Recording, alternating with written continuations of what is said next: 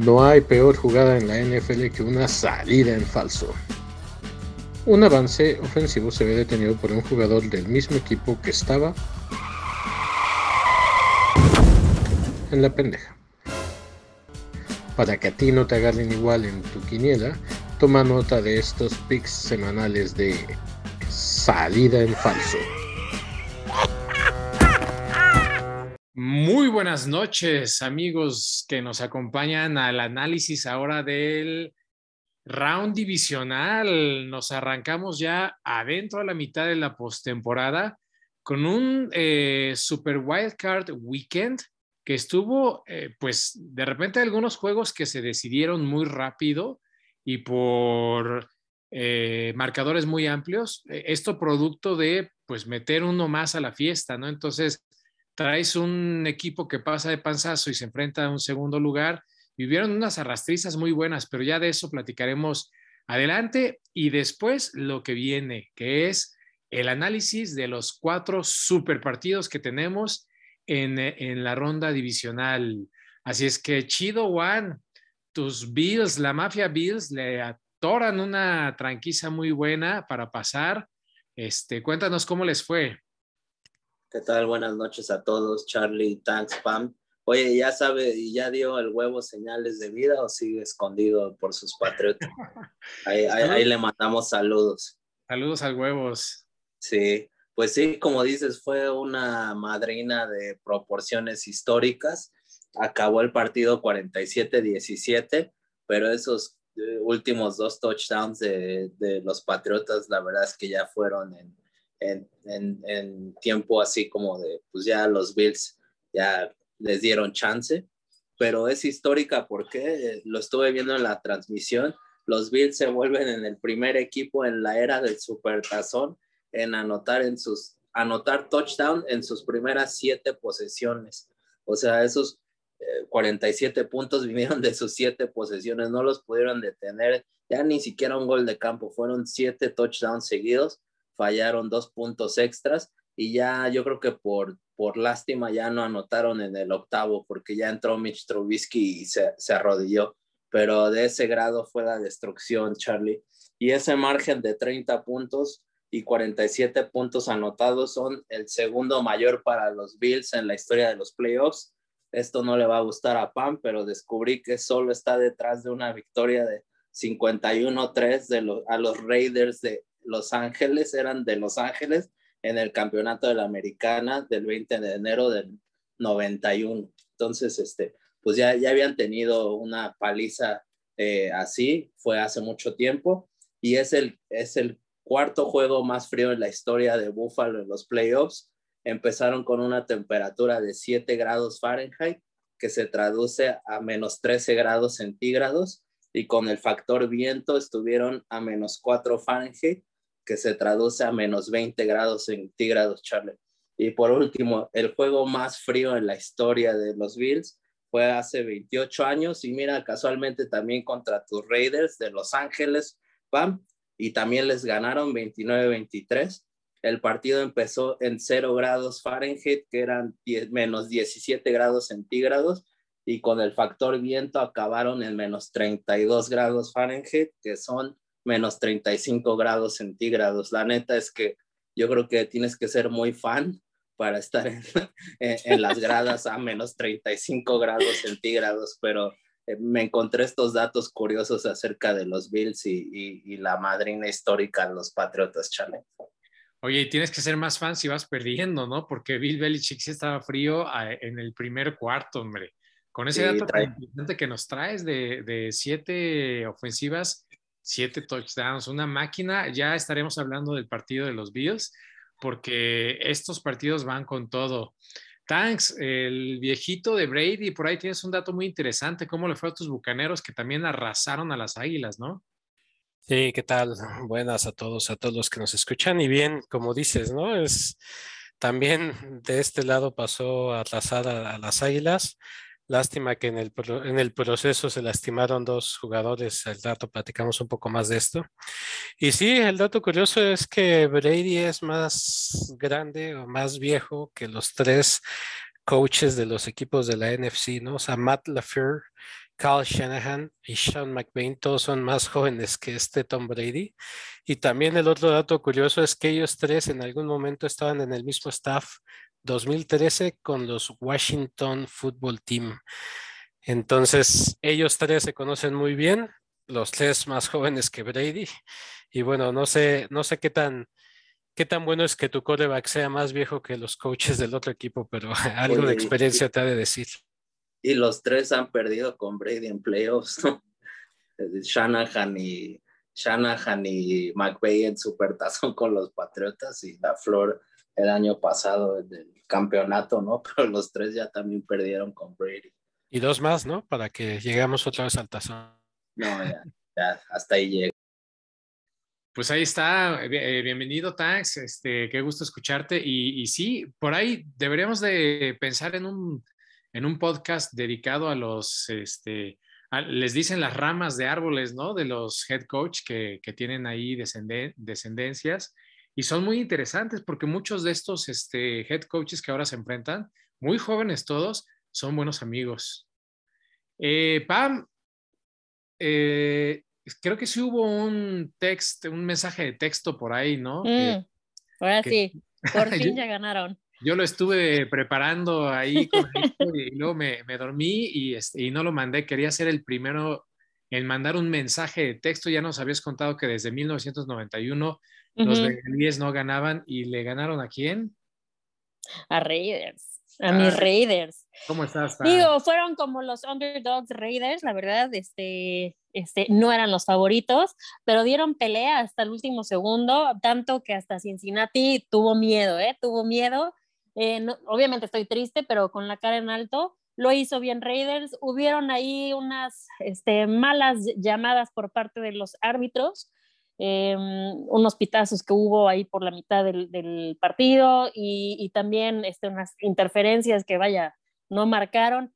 Digo, la de, la de Dallas San Francisco también estuvo impresionante, pero, pero eh, según Adam Schefter, un súper reportero de NFL, dijo que esos eh, árbitros que estuvieron en el juego de Cincinnati y Raiders ya no van a volver a jugar, este, perdón, estar en ningún playoff de aquí en adelante por cómo hicieron su trabajo en este partido del sábado. Pero, como te digo, estuve con la cara en alto. Derek Carr hizo un muy buen trabajo, 310 yardas, el número 2 de los playoffs, solo atrasito de Patrick Mahomes. Así que, triste, triste, pero bien, ahí vamos. Muy bien, y los que daban patadas de ahogado fueron los, los vaqueros ahí con, con 49ers. Y la última jugada, yo con eso los quiero saludar, mandan algo que, que, en inglés le dicen QB draw, un quarterback draw, que es literal que el quarterback agarre el balón y se vaya corriendo, ¿no? Es como un quarterback sneak pero largo. Este, con 14 segundos y, y bueno, pues los que somos aficionados a este deporte, eh, ya escuchamos todos los comentarios que han dicho por todas partes en todos los medios, este, pero mi, punto y mi reflexión es que estamos en la etapa del, año donde los eh, coaches juegan un papel estelar, ¿no? Aquí yo no sé quién mandó esa jugada, si fue el coordinador ofensivo de, los Vaqueros o el famosísimo Mike McCarthy, que seguramente Chido Juan lo conoce muy bien, pero hombre, este, se están jugando todo el prestigio y, bueno, después sale Mike McCarthy a decir que él prefería tener un shot, un, disparo a la anotación desde la yarda 20 y algo, a tres aves marías, pero bueno, pues ¿qué prefieres? ¿Jugarle tres veces a tirarle al blanco o jugarle una vez a tirar al blanco? Realmente esa jugada a mí me dejó con la boca abierta. No sé si quieran hacer un comentario sobre esto ya para arrancarnos con nuestras secciones pues qué forma tan pinche de que se acabe tu temporada, ¿no? O sea, la, verdad, y, preguntas de quién fue, eso es todo Mike McCarthy. Eh, por experiencia te lo digo, todavía a veces sudo frío en las noches recordando todas sus jugadas y sí, es todo Mike McCarthy y, pues la verdad, insisto, qué forma tan más pinchorrienta de que termine tu temporada. Quiso verse muy para sorprender, pero pero creo que tienes que estar más aware del, del reloj, ¿no? O sea, un QB draw, pues ya normalmente una jugada promedio en la NFL está entre 5 o 6 segundos. Tenían creo que 14 segundos. Esa jugada era pues fue la más larga, yo creo que en bastantes partidos, o sea, 14 segundos es demasiado. Y luego la falta de, saber de Dak Prescott que el balón no se lo tienes que dar a tu centro, se lo tienes que dar al referee. O sea, son las reglas, sorry, ¿no? Las reglas es lo que es y si tú no estás a ver como, en especial como quarterback, yo creo que te hace falta muchísimo y hace dudar tus 40 millones que te dieron, ¿no? Pues sí, ahí, ahí están los comentarios. Este, la jugada para mí la más desastrosa y más este, comentada probablemente del, del, año tenían que ser los vaqueros, una vez más. Así es que bueno, pues, pues así terminan este, los, eh, los vaqueros con su temporada y nos vamos a los siguientes juegos, ¿no? En esta edición especial de playoff, aquí en salida en falso, para que nos sigan en Spotify. Eh, recuerden que pues ahorita estamos analizando los partidos más importantes, les vamos a dar los picks y, básicamente esta vez cada uno de nosotros trae un monólogo con las razones por las cuales pensamos cada, cada, este, cada uno de los ganadores y nos arrancamos. Así es que vamos a darle con estos cuatro prime juegos. Tenemos, a mí me toca el Bengals contra los Titanes, un, un partido que se me antoja buenérrimo. Los bengalíes terminan eh, con una marca hasta ahorita de 10-7 y los Titanes con 12-5, Titanes siendo el sembrado número uno de la americana. Este juego va a estar eh, jugándose el sábado a las 3.30. 40-35-1, la serie favorece a los Titanes. Casi el doble, 23-13-1 cuando juegan como locales y un récord de 6-3 para los mismos Titanes en los últimos nueve juegos. Pero, ahí les va un dato, tienen un récord negativo de 1-3 como locales en la ronda divisional, ¿no? Ahí está el, asunto con, la ronda divisional. Eh, eh, chido, Juan, te robo tu dato. Las Vegas los ven favorecidos por este 3.5 puntos nada más. correcto. Y, eso, eso, este, pues los que siguen los nomios en Las Vegas, pues la, la, cosa funciona así. Las Vegas siempre otorgan tres puntos a favor del local, este, porque pues cuidan que no haya empates, ¿no? Entonces, Aquí en realidad la lectura que yo le doy es que le están dando solo punto .5 de ventaja sobre los Titanes, lo ven muy parejo, ¿no? Y con un promedio de puntos de 47 este, para, el, para, para el under y, el, este, y los puntos de más, ¿no? Bueno, los Titanes tienen un récord de 8-0 en la era Mike Bravel. ¿Cuándo descansan más de nueve días? 8-0, ahí está el dato. Y 0-2, esto no les favorece tanto en postemporada cuando son el sembrado número uno. Es una siembra que no saben cuidar. Eh, para mí, pues todo depende del ataque terrestre. El dato fue que cuando jugó Derrick Henry, tuvieron una marca de seis ganados, dos perdidos, y estas victorias incluyendo unas sobre los Bills y sobre los Chiefs, dos eh, equipos que están ahorita bien metidos en la postemporada. Eh, en ese momento, eh, Derrick Henry fue el corredor eh, líder después de ocho semanas con casi mil yardas y diez touchdowns. Después de eso, quedó en décimo lugar, es decir, ya no jugó el resto de la temporada y quedó en décimo lugar como corredor. Y básicamente los Titanes necesitan de este hombre para que el ataque terrestre pueda mantener a Joe Burro fuera del campo. Esa es la clave para mí. Eh, ya que ellos tienen eh, la ofensiva número 5 contra la carrera. Ganaron 12 juegos eh, en, una de las peores campañas de Ryan Tannehill como pasador.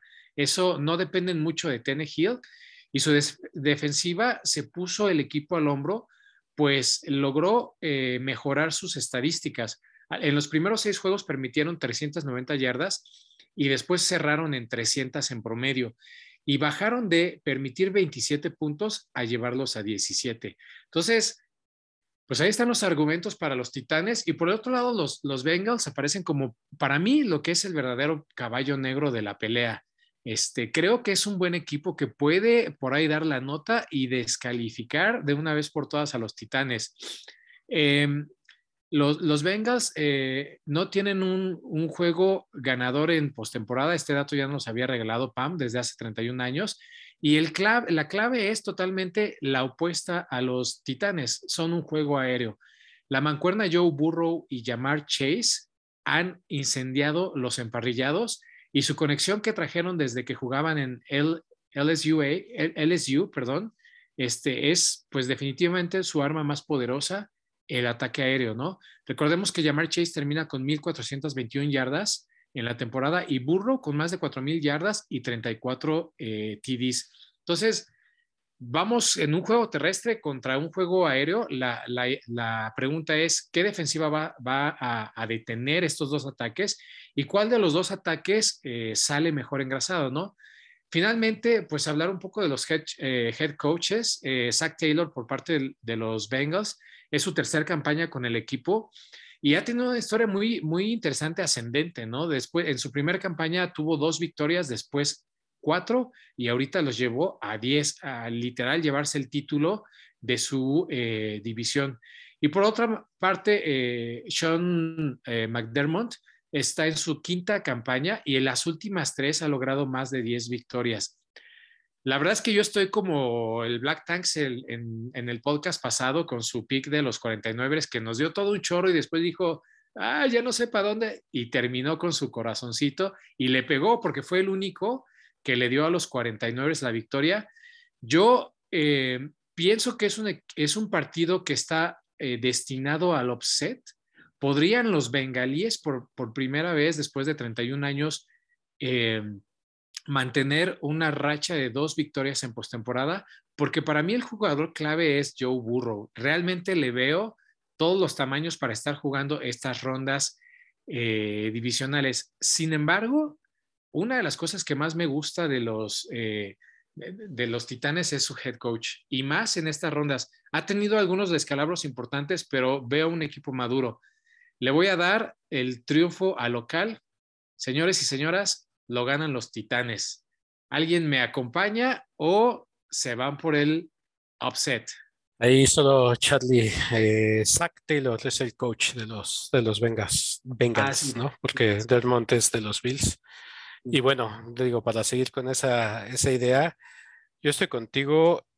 Creo que la única forma de que los Bengals pudieran ganar es que realmente exploten a llamar Chase, pero conociendo a, Tennessee, yo creo que sí le van a poner, le debes, le debes de poner dos, este, dos jugadores a que lo cubran, ¿no? No te puedes arriesgar a estas alturas a que, a que un solo jugador cubra a, llamar Chase.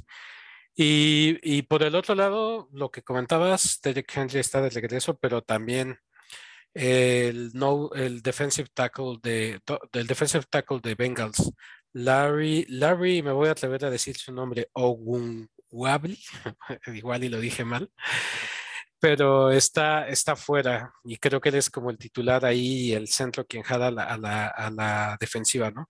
Y yo lo he comentado, siempre, siempre las líneas ofensivas, defensivas, por ahí se ganan los, los playoffs. Y encima, durante este podcast lo he dicho varias veces, Trey Hendrickson es un liniero muy bueno que yo no entiendo por qué los Santos lo dejaron ir y podría también perderse el juego por protocolo de, de, contusión, ¿no? Entonces, yo también me voy con Tennessee y ahí dejo mis comentarios de. Chido Juan, tus Bengals. pues digo, creo que va a ser un partido cerrado, pero creo que mis baby Bengals todavía no están listos. Este, creo que están a un año de ser pues élite de la americana. Eh, completaron pues digamos que el primer paso de, pues ganaron la, eh, el AFC North, que pues creo que nadie lo veía venir, ¿no? Y pasaron a playoffs, fueron anfitriones de un partido de playoffs que estuvo bastante bueno, eh, cerrado contra los Raiders, pero creo que todavía los Baby Bengals están muy babies y están verdes y tienen que visitar a Tennessee. Creo que va a ser un juego cerrado, pero pues Mike Brable y los Titanes ya tienen experiencia. Este equipo, pues con Ryan Tannehill y, y, como bien lo dijeron, King Henry regresa. Es en Tennessee. Me encantaría que los Baby Bengals ganaran, pero no lo veo, Charlie. Creo que los Titanes van a, van a ser eh, anfitriones de el campeonato de la americana el siguiente domingo en Tennessee. Perfecto, Pam. Pues de acuerdo a los tres caballeros del podcast, el, camino al supertazón va por Tennessee. ¿Tú qué dices? Sí, Sí, como dijo Tanks, creo que mencionó dos linieros de Cincinnati. De hecho, yo leí que eran tres linieros que, se, que no van a poder estar eh, titulares, que no van a poder estar en el partido porque se lesionaron contra Raiders. Eh, Mixon no ha hecho mucho, aunque es un excelente corredor, no ha hecho mucho en los últimos partidos. Y este Burrow, este, bueno, no, o sea, no es culpable, obviamente, pero es el que recibió el tercero peor que recibió más sacks en la temporada. Híjole, y lo veo muy difícil con un linebacker Landry con 12 sacks del otro lado en Tennessee. Yo le voy a Tennessee y este de hecho es el partido más caro porque el boleto más barato que encontré es de 182 dólares. Entonces, este es el partido más caro de los cuatro que va a ser este fin de semana. Muy bien, Pam. Yo creo que el Black Tanks con su bono de este mes empresarial sí nos anda invitando, ¿no? Mejor que invitarla. Hasta, hasta me sobra, ¿no? Muy bien. Pero solo unas chelas y ya. Perfecto. Este, queridísimo eh, Chido Juan, dedicamos tu sección al, amigo que nos contactó de, de Quinicuates y abrimos esta sección eh, invitándolos a que jueguen el, la, quiniela de Quinicuates y a que lo sigan en sus redes sociales, quinicuates.com y, en todas las redes sociales, porque bueno, este partido que tú traes, eh, queridísimo Chido One, va a demostrar lo que te dije al principio de la campaña, de la campaña. Uno y fuera. Los memes se cayeron rápido. Aaron Rodgers eh, dijo que iba a hacer que los 49 se arrepintieran de no draftearlo nota al, pie de, imagen, tiene un récord de 0-3 contra los Niners en postemporada. Abre tu micrófono y dinos cómo es que piensas que tu equipito va a ganar, señor. Ah, antes de empezar, este, voy a agradecerle al Tax porque hice al final caso de, de, su predicción de los 49 en mi quiniela y le puse a los 49 y y pues ahí, ahí, voy avanzando. Así es que de vez en cuando tienes razón, Tax. Así es unas que chelas, unas chelas me debes que se vea. Ah, chale. Y pues digo, ya, ya, sé, ya, ya sabía que ibas a empezar de ardido, Charlie, eh, pero de hecho la línea del partido de, del sábado por la noche eh, entre los 49 y los empacadores es la línea con más diferencia, eso me hizo un poco de ruido. Eh, cuando revisé en la mañana estaba a favor de los empacadores por cinco puntos y medio y ya hace rato revisé y ya está casi, está ya seis puntos de diferencia viendo a los empacadores. Esas líneas no las hago yo, eh, las hacen los expertos, ¿no? Y pues es que ven, ven que, que sí, que sí hay, sí hay diferencia entre ambos equipos. Entonces, pues obviamente ni me tienes que preguntar que quién pienso que va a ganar los empacadores ya no pierden de aquí a, febrero, Charlie. Entonces, digo, este, les voy a empezar a dar argumentos. Vamos a hablar primero de los 49. Unos 49 que, que sufrieron, este, eh, tuvieron un juego de, de sube y baja contra los vaqueros. Abrieron, empezaron muy bien, iban 14, 14 puntos arriba. Eh, a medio tiempo creo que iban 17-3 y, empezaron con sus inconsistencias, ¿no? Este, y al final, pues, eh, por fortuna de ellos, Mike McCarthy estaba del otro lado y decidió hacer ese draw y, acabó la temporada de los vaqueros, ¿no? Pero eh, al final del partido, yo no sé qué impresión tienen ustedes, chicos, pero me daba la impresión que ninguno de los dos equipos quería ganar este se equivocaban los 49 y se equivocaban los vaqueros y parecía que nadie quería, quería ganar ese partido. Y pues esos lujos los 49 no se los van a poder dar en Lambo. No es lo mismo jugar contra los vaqueros que jugar contra los empacadores, Charlie. Y pues vamos a hablar un poco más de los 49. Eh, son terceros en, bueno, eh, en temporada regular. Su defensa fue la tercera en yardas permitidas eh, en promedio permitieron 310 yardas por partido y, este, este partido pasado, en domingo, limitaron a una ofensiva bastante explosiva de los vaqueros a 307 yardas totales, ¿no? Entonces, pues la, la, defensa, la verdad es que creo que fue la que al final rescató a los 49 en, en Dallas, eh, pero sí, pues aquí creo que es el, el principal problema de, de los 49 y, y, sí debo de admitir que es una lástima, la verdad es que sufrieron lesiones el domingo y, y yo diría lesiones claves eh, de jugadores en la defensiva. El primer jugador del que quiero hablar que está en duda yo la verdad espero que juegue, aunque obviamente complicaría más el partido para los empacadores, pero pues me gustaría ver a los dos equipos a full, ¿no? Con todos sus jugadores. Y el primer jugador que, que está en duda para el sábado en la noche es Nick Bosa, ¿no? Este, que es el líder de la frontal de los 49 y que hemos hablado infinidad a lo largo de nuestro podcast. Fue cuarto en capturas esta temporada con 15.5 capturas, o sea, ahí perderían bastante los 49 si es que Nick Bosa no juega.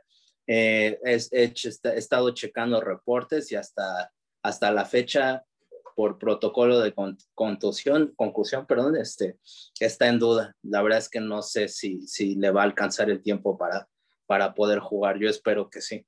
Eh, también se les, les lastimó el defensive Jordan Willis, salió del partido, también está en duda, se lastimó un tobillo el domingo contra los Vaqueros y pues también es parte de, de esa frontal este, espeluznante de los 49.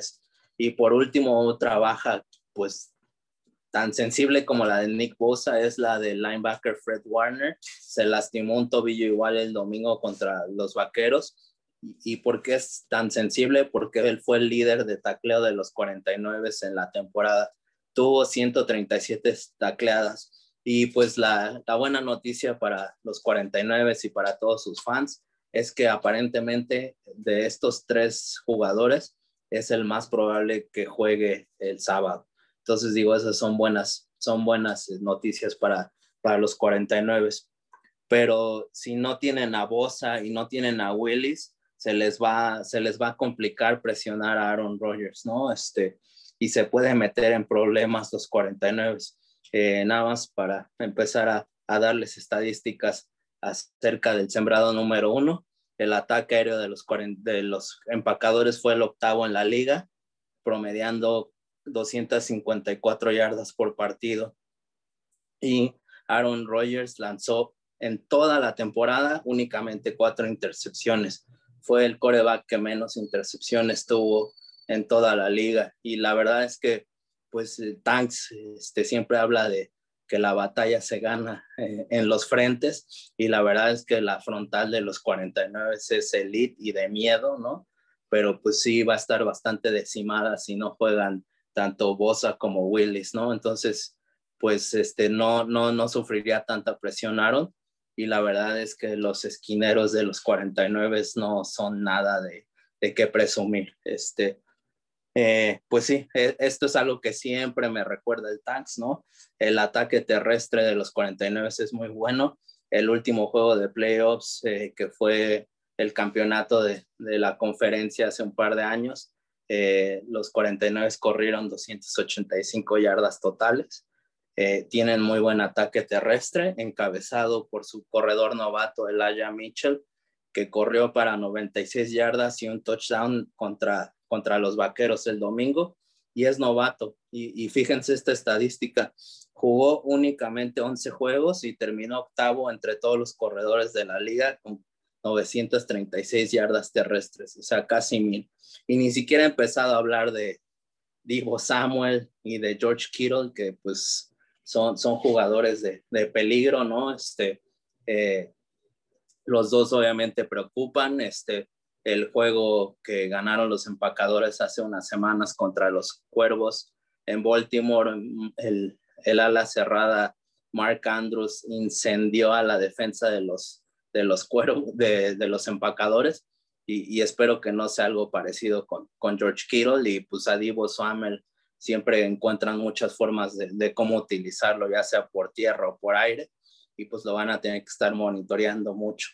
Y, como les decía, pues los 49 vienen diezmados, eh, otro lesionado y que pues aunque estuviera sano, es yo creo que el principal signo de interrogación de los 49 es su quarterback Jimmy Garoppolo, Jimmy G.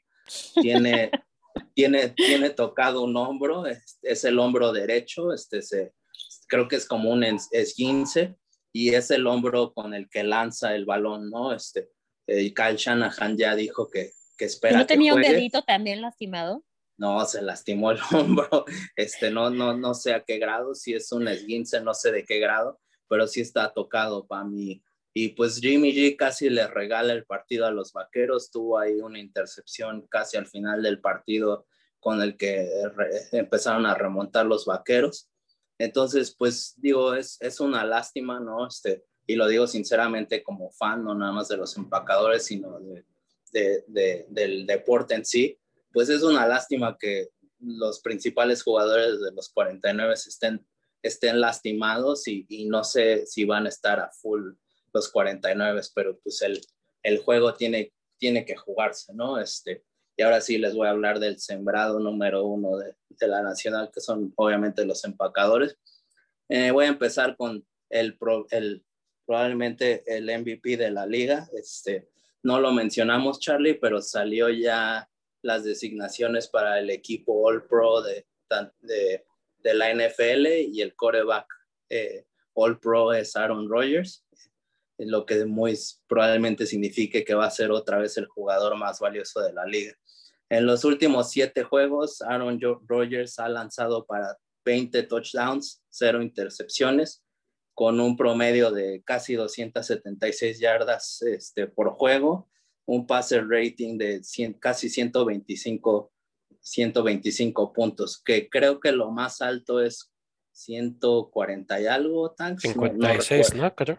Bueno, pero es como un rating súper alto, ¿no? Sí, sí, este, es de los altos. Aaron Rodgers ha ganado MVPs, ganado, ganó un supertazón, ganó un MVP en el supertazón, pero bien lo dijiste, Charlie, y eso es, e, eso sí es como uno de los negritos del arroz. Eh, nunca le ha ganado a los 49 en playoffs. Entonces, pues esta es la, esta es la oportunidad. La mesa está puesta para quitarse ese monkey off, of his back. Y pues la verdad es que mientras los 49 están sufriendo con lesiones, los empacadores es todo lo contrario. Eh, van a regresar varios jugadores, que no nada más significa que regresan al campo, también va a ser a este, pues va a ser una alza en, en moral y motivación para los empacadores. Y son varios jugadores en la línea ofensiva.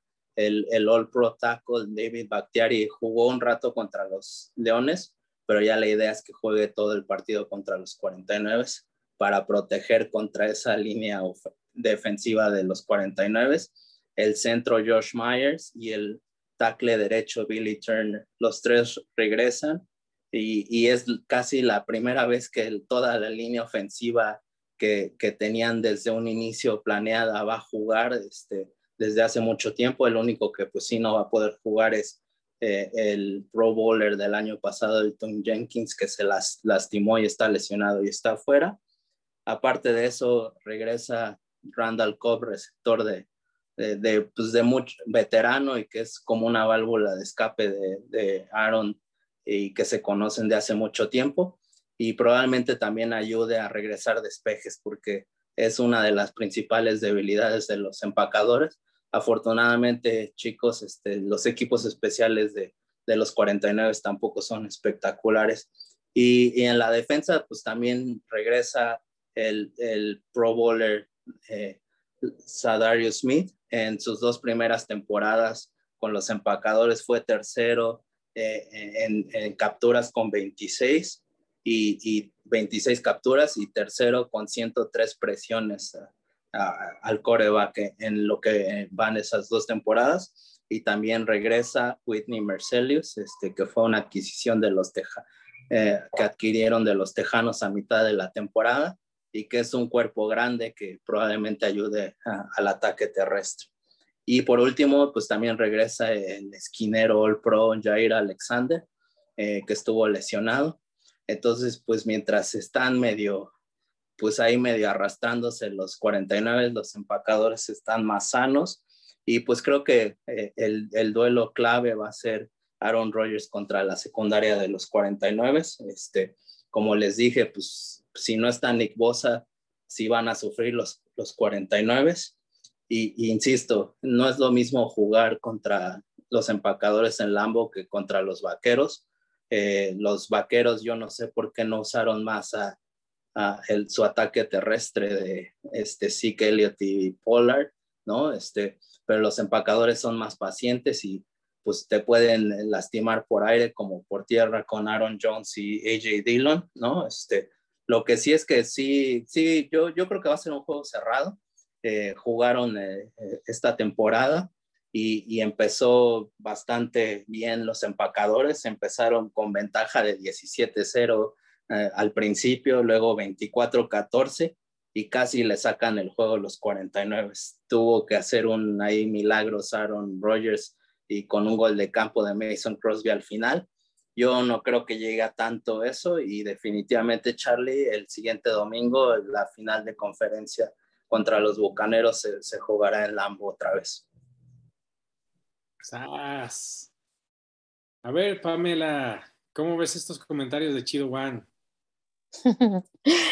Uy, uh, de hecho, de todos los lugares que busqué, eh, este es el segundo partido eh, más caro que va a haber, que es de 169 dólares. Ese es el, el, boleto más barato que encontré. Jimmy Garapolo, la verdad, se me hace el coreback más guapo que ahorita está en la NFL. Pero, pero, creo que fue el peor. ¿Mandé? Si no lo dices, explotas. no, sí, pero la verdad, ¿Sabes cuántas yardas hizo ahorita? Eh, en pase hizo 172 yardas. Fue el onceavo en los playoffs en esta semana que acaba de pasar. El más, pase más largo que hizo fue de 37 yardas. Odell Beckham Jr. hizo más. O sea, tuvo una intercepción, cero touchdowns. Y no tuvo sacks, hasta eso, sorprendente, porque aparte este, los 49 es el onceavo equipo que permite más sacks y en esta ocasión no tuvo ningún sack y aún así, la verdad, bueno, yo creo que esta parte porque está lastimado, no tuvo un, un desempeño tan bueno y bueno, obviamente Green Bay viene de descansar. Yo creo que esta, como lo bien dijo ahorita Chido One, híjole, la veo, la veo bastante fácil para Green Bay. No sé qué tan cerrado terminen, pero para mí, sin lugar a dudas, va a ser de Green Bay. Black Tanks, ¿te quedas con los quesos?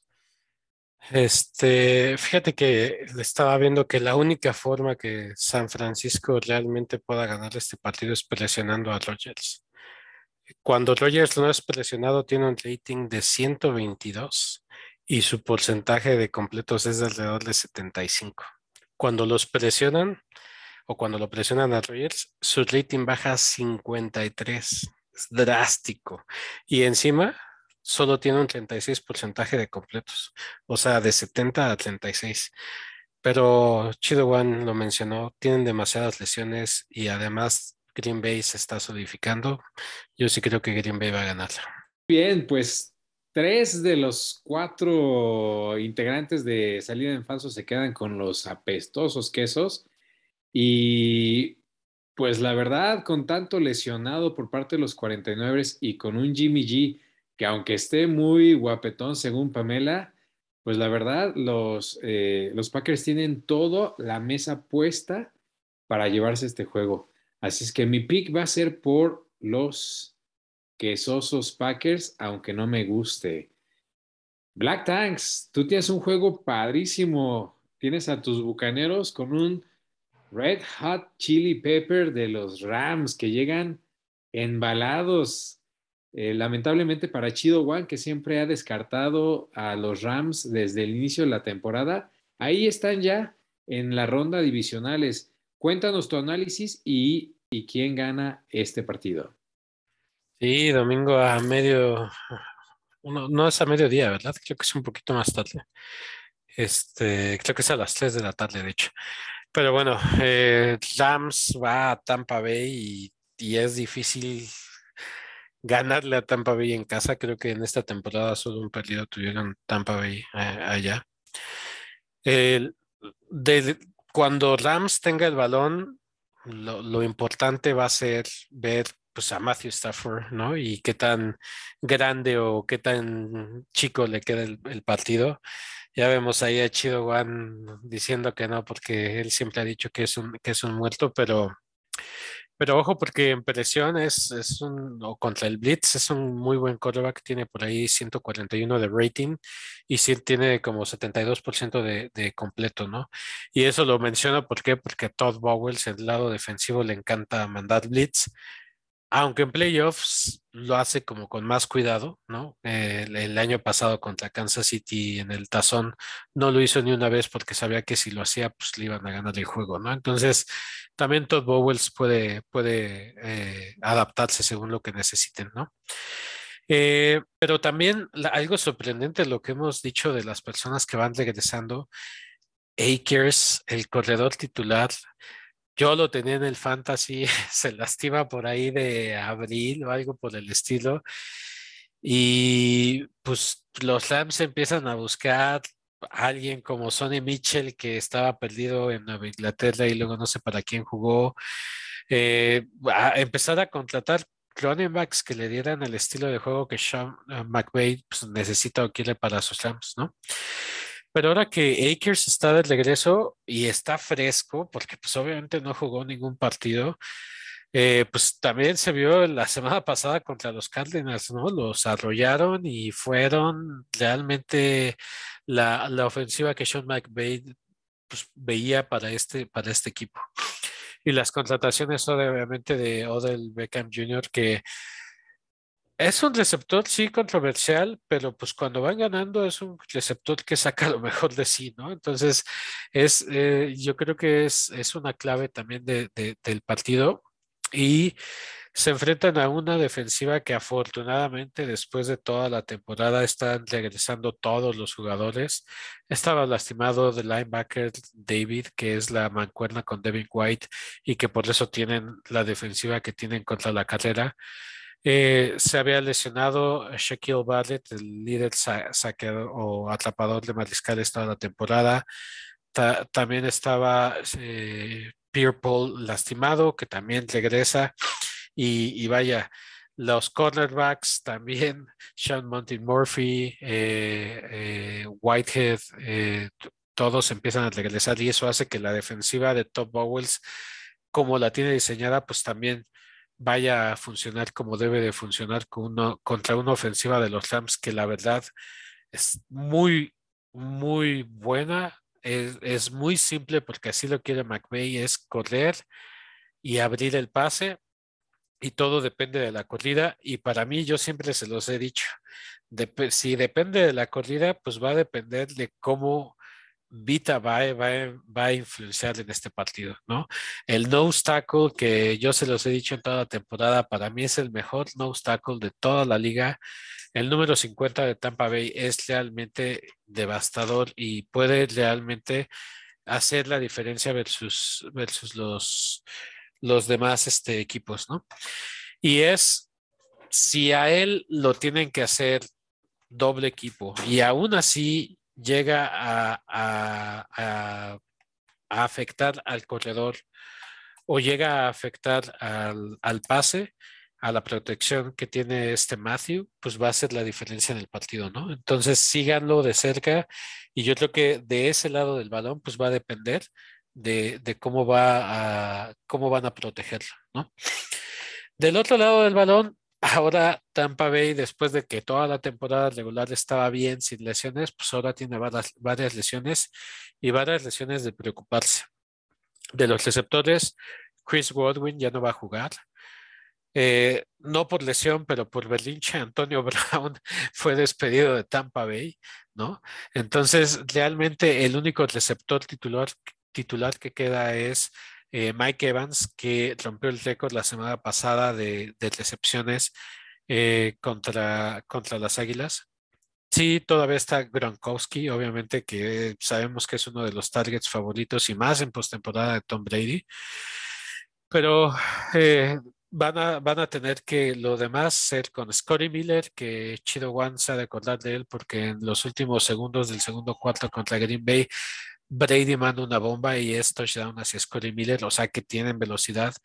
Cyril, que les he comentado de él, está un poco tocado, pero si llega a jugar, Eh, fue un sprinter, ¿no? O sea, es un corredor, literal, un corredor de, de 100 metros, 200 metros en, en, la universidad y, es, y es, tiene mucha velocidad.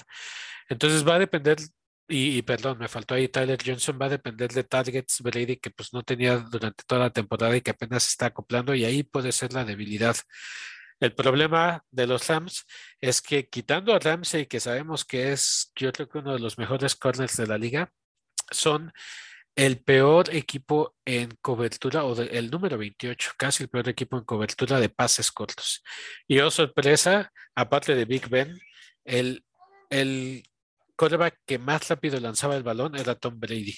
Y esto es, lanzaba en 2.48 segundos, lo que significa que, lo que significa que, este, que para que le puedan llegar a, a, Brady, pues va a ser como, la verdad, muy, muy difícil que lo hagan, en especial con este tipo de pases, ¿no?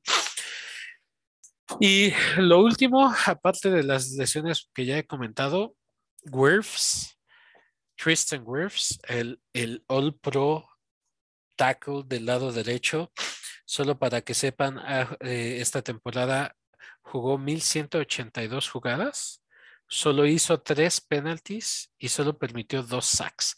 Uno de los mejores, de hecho, es All Pro de, de, la liga, se lesionó del tobillo y eso también le puede co costar, en especial tratando de cubrir a Aaron Donald y a Von Miller, que pues, son dos de los mejores linieros y en especial Aaron Donald, uno de los mejores linieros pues, de, todo, de todos los tiempos, ¿no?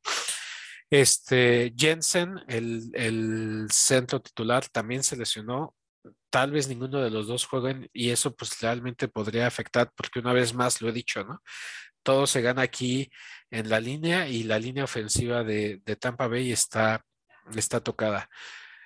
He investigado en todas las páginas de la NFL, todos les ponen a los Rams que van a ganar y tal vez yo esta vez sí voy a hablar con el puro corazón porque además están en casa. Yo me voy a quedar con, con Tampa Bay, pero ojo, porque sí, todos, todos, todos, en todas las, las, las, ligas que busqué, le van a los Rams. Pero ni modo, yo me quedo con el de casa porque además me gustaría ir otra vez a Lambo y hacer otro upset allá. Muy bien, thanks. Pues, pues ahí está el dato. Eh, nada más para, para, hacerte un comentario que no te va a gustar mucho, pero Los Ángeles Rams eh, les han ganado 18-9 la serie contra tus Bucaneros, pero el dato que preocupas es que tienen eh, son siete partidos ganados en los últimos ocho. Y la única vez que los Rams le, perdón, que los Bucaneros le ganaron a, a los Rams, le tuvieron que meter 55 puntos. Entonces, a mí, yo veo como a, a, los Bucaneros como un equipo más completo, pero si los Rams llegan tan embalados como están ahorita y el, y el equipo defensivo hace lo que sabe hacer, puede que este sea el upset de la semana. Me quedo con Los Ángeles Rams. ¡Pam! ¡Wow! Ay, uf, me agarraste en curva, ¿eh? No sabía que ibas a escoger a Rams. Digo, sí, Ay, como lo comenté hace rato, no, sí, en serio. Lo que, lo que comenté hace rato es que Odell Beckham Jr. Eh, lanzó, hizo, bueno, un pase, pero fue de 40 yardas. Entonces es también eh, otra arma que tienen ahí por parte de los Rams, que tienen que estar cuidando constantemente Tampa. Y sí, lo que acaba de decir Tanks es que Wills parece ser que no regresa y no solamente Von Miller de ese, de ese lado, sino ha hecho un dúo eh, fantástico con Leonor Floyd del otro lado y ese puede ser un ataque muy eh, que le puede lastimar fuerte a, a, Brady en el sentido de que su juego no sea tan excelso, pero como tú bien dijiste, eh, tiene la experiencia ante todo y saca el balón muy rápido. Yo la verdad me voy a ir con el de casa, me, le voy a los Bucks y este partido, creo que el, el, boleto más barato que encontré fue de 137 dólares en Tampa. Perfecto. No está mal para un fin de semana. Nada mal. No. Chido Juan, ¿nos invitas a ver a quién ganar? No, este, no, como que te vamos a Florida. Pero bueno, no, no sé qué páginas viste, Thanks porque Las Vegas sí da favoritos a tus bucañeros los ve favoritos por tres puntos, digo, lo ve cerrado. Yo ni siquiera creo que va a ser un juego cerrado. Esto, eh, una escena que me dio mucha ternura eh, eh, el domingo fue que el gran Matthew Stafford, después de 12 años, por fin ganó un partido de playoffs y lo celebró como si hubiera ganado back to back to back to back Super Bowls. Pues se va a quedar con su pinche partidito de postemporada ganado. Los carneros hasta ahí llegan. Este, eh, se va a hacer chiquito como siempre Stafford. Yo creo que va a tener por lo menos un par de intercepciones y espero que tenga un pick six. Y creo que va a ser una madrina tax y los esperamos el siguiente domingo en Lambo. Definitivamente me quedo con los bucaneros. Muy bien, y para cerrar la, el, el, podcast del día de hoy, pues nos vamos al partido que se antoja el, el más interesante. Habría que ver qué nos dice Chido Juan de, de cómo ve Las Vegas al Bills Chiefs, pero para arrancarnos con este juego, nos vamos directamente con Pam. Cuéntanos quién lo gana, Pam. ¿Cuál es tu análisis? Uy, a mí este de, hecho es el partido que se me hace el más interesante ver, no porque los otros no lo sean, pero se me hace el... De hecho, lo busqué por todas partes, estuve viendo también como tanks. Eh, en algunas partes, algunos expertos decían que Bills ganaba, en otras partes que Kansas ganaba. O sea, como que nunca encontré un claro favorito y creo que esto va a continuar hasta que empiece el partido. Eh, ambos equipos son como, parecen espejos entre ellos, son de los primeros en ser eficientes en acarreo. Eh, tienen defensas que protegen muy bien aéreo. En el enfrentamiento de semana 5 de Rousseau, el número 50 de Bills, hizo un bloqueo y logró intercepción, pero Mahomes ya desde ese juego eh, usa ya más sus secondary receivers y los running backs. Entonces han hecho un ajuste muy fuerte. Este, ojo, ahorita el underdog es Bills. Esta temporada Bills ha sido en temporada regular dos veces underdog por un gol de campo menos y en ambas ocasiones ha ganado. En el primero fue de hecho en el partido que fue contra Kansas City en la semana 5 y como sabemos, terminó ganando 38-20.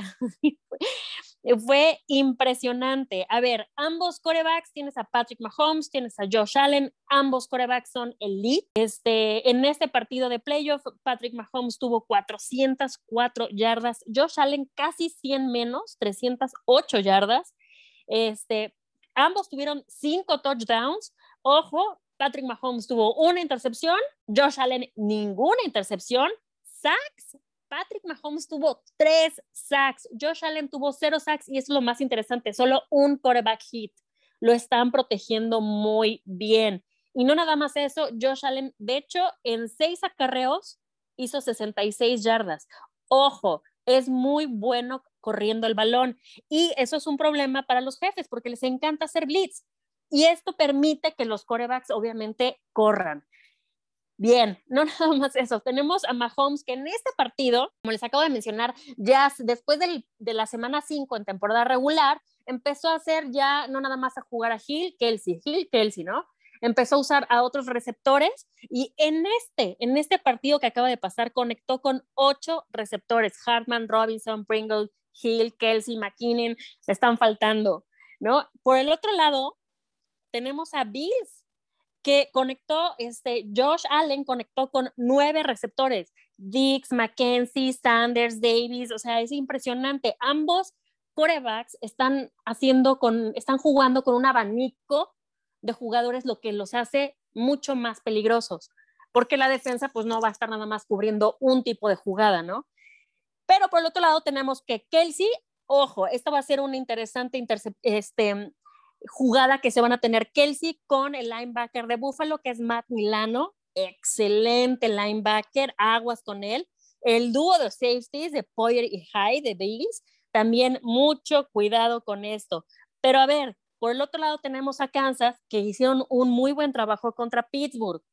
Creo que, bueno, en mi parecer, eh, obviamente estuvo mejor el desempeño de Buffalo en, esta, en este juego que acaba de pasar, Kansas le tocó uno un poco más sencillo, pero de todas formas estás hablando de que tienen un cornerback fenomenal, Fenton, tienen este, en la parte de atrás Snead, Ward, Matthews, han hecho muy, muy buen trabajo.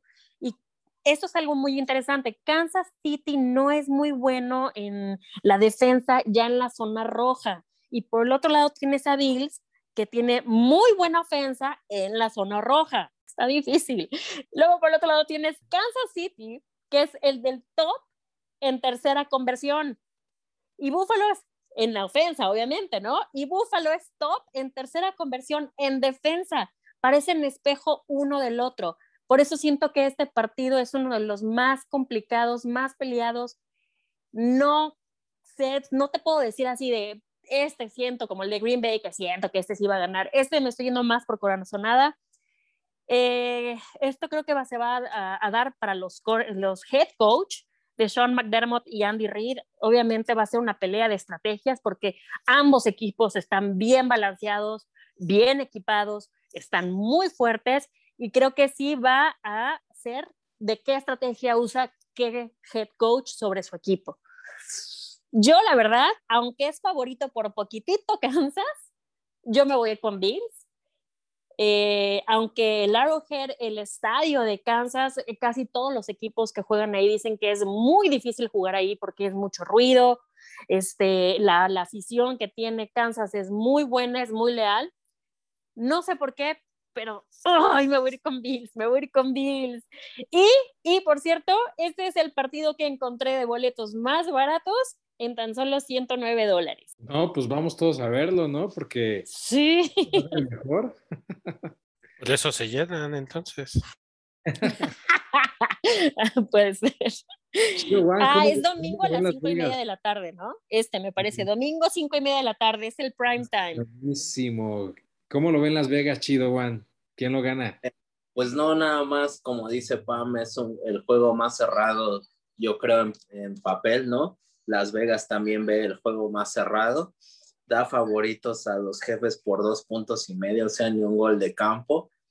Y pues como diría José José, el volcán apagado que eran los Bills despertaron, este, y yo nada más les quiero recordar, este, e, es una lástima que esta no sea la final de conferencia, fue la final de conferencia el año pasado que ganaron los Chiefs, pero no sé si recuerden, este Fondix se quedó viendo la celebración de los jefes, eh, obviamente cuando les ganaron a, los Bills el año pasado. Y los Bills se construyeron todo este año y como dices, son como espejos, Pam. Diseñaron todo su equipo para este partido. Va a ser un juego cerradísimo, pero pues como yo les dije, creo que los Bills van a llegar al supertazón. Va a ser un juego bien cerrado pero yo creo que los Bills van a, van a ser el único equipo eh, visitante que va a ganar esta, esta ronda de divisional, Charlie. Está dificilísimo, amigo. Black Tanks, ¿qué nos tienes tú para este juego? La clave es proteger a Josh, Josh Allen. Y yo creo que, que los Bills sí tienen suficiente para proteger. Y del otro lado, Kansas City tiene que detener al, al corredor que ya lo mencionaba Pam, como blitz o como hacen mucho blitz, pues no, luego no les da para, para detener al corredor. Aunque los Bills normalmente pasan más que correr, pero pues ahí están las dos claves. Yo, porque sinceramente luego les platico por qué me cae mal Tariq Hill, yo le voy a los Bills en este. Claro, tres. Bueno, nada más el récord histórico también favorece a los Bills, 27-23-1 y han ganado, los Bills han ganado eh, cinco de los últimos, seis de los últimos eh, diez juegos, ¿no?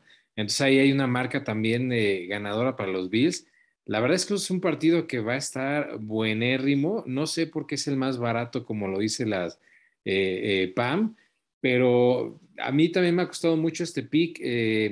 me quedo con el head coach me quedo oyéndoles la contraria, como siempre lo hice en, el podcast, y yo creo que lo gana Andy Reid y pasa juego de conferencia.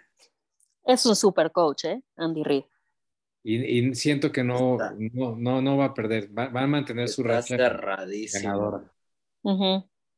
La verdad es que puede, puede para cualquiera. Este, yo creo que es el más cerrado de esta ronda. Sí, prácticamente es el último que tenga el balón, casi casi. Oigan, este, antes, de, que cerremos, ¿quién creen que es el equipo que menos puntos va a anotar esta ronda? 49. Charlie. Que sí, 49. Sí, también. Yo digo que los, los muertos de los Rams. el ¿Y pick quién creen? del Chido One. ¿Y quién creen que sea el equipo que más puntos anota esta ronda? El del partido de Bills Kansas, el que gana. O sea, los El Bills. que. El que gane ese juego. Está bueno. Mm, buen punto. Pues a ver qué pasa. Pues muy bien, amigos de Salida en, en- en Falso, gracias por escucharnos, dejarnos entrar hasta su casa. Recuerden escucharnos en nuestras redes sociales. Eh, Chido One, muchísimas gracias por tus comentarios. Nos vemos para el bullying de la siguiente semana. Eh, Black Tanks, pues también, bullying al 2 por 1 y Pam, nos Y Pam. vemos aquí para, para bullearlos. Y Pam le tocó hoy. No, modo, gusto. Pam, ni Muchas modo, gracias. Descansen, buenas noches. Buenas Gracias a noches. todos. Bye. Bye.